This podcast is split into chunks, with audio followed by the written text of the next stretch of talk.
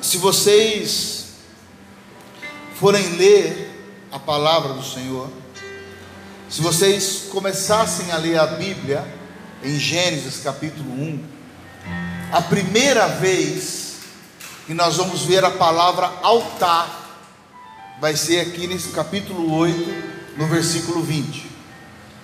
Eu sei que já se faziam sacrifícios ao Senhor. Eu sei que Abel, Caim, Sete, outros já ofereciam sacrifícios a Deus. Mas a palavra altar é a primeira vez que ela aparece na Bíblia, em Gênesis capítulo 8, no versículo de número 20. O mundo a qual o povo da época conhecia havia sido devastado. A maldade da humanidade havia chegado a tal ponto que Deus ele enviou o dilúvio e exterminou com todos os seres viventes que estavam fora da água. Só sobreviveram Noé, a sua família e os animais que estavam dentro da água. Todos os demais seres humanos, todos os demais animais terrestres, aves, eles morreram no dilúvio, eles pereceram no dilúvio.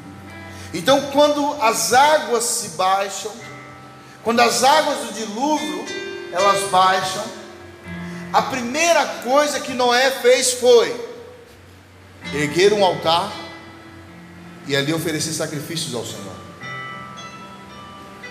A humanidade estava recomeçando. A humanidade estava tendo uma nova chance. E esse recomeço, ele tinha que começar da forma certa. Esse recomeço, ele tinha que se iniciar da forma certa. E a forma certa foi, antes de qualquer coisa, estabelecer um altar e ali adorar a Deus. Essa foi a forma certa de recomeçar todas as coisas. Deus, guarde isso com você, irmãos. Deus ele tem princípios.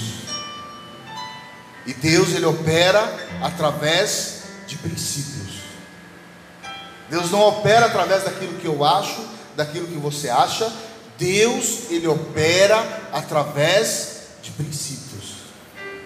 E Deus ele não quebra princípios. Então, aquilo que Deus estabelece como sendo o plano original, como sendo o plano inicial, Deus ele segue aquele plano, Deus ele trabalha em cima daquele plano. E o plano inicial de adoração a Deus é se estabelecer um altar e nesse altar você adorar a Deus.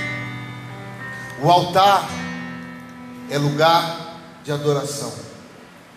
O altar é lugar de entrega. O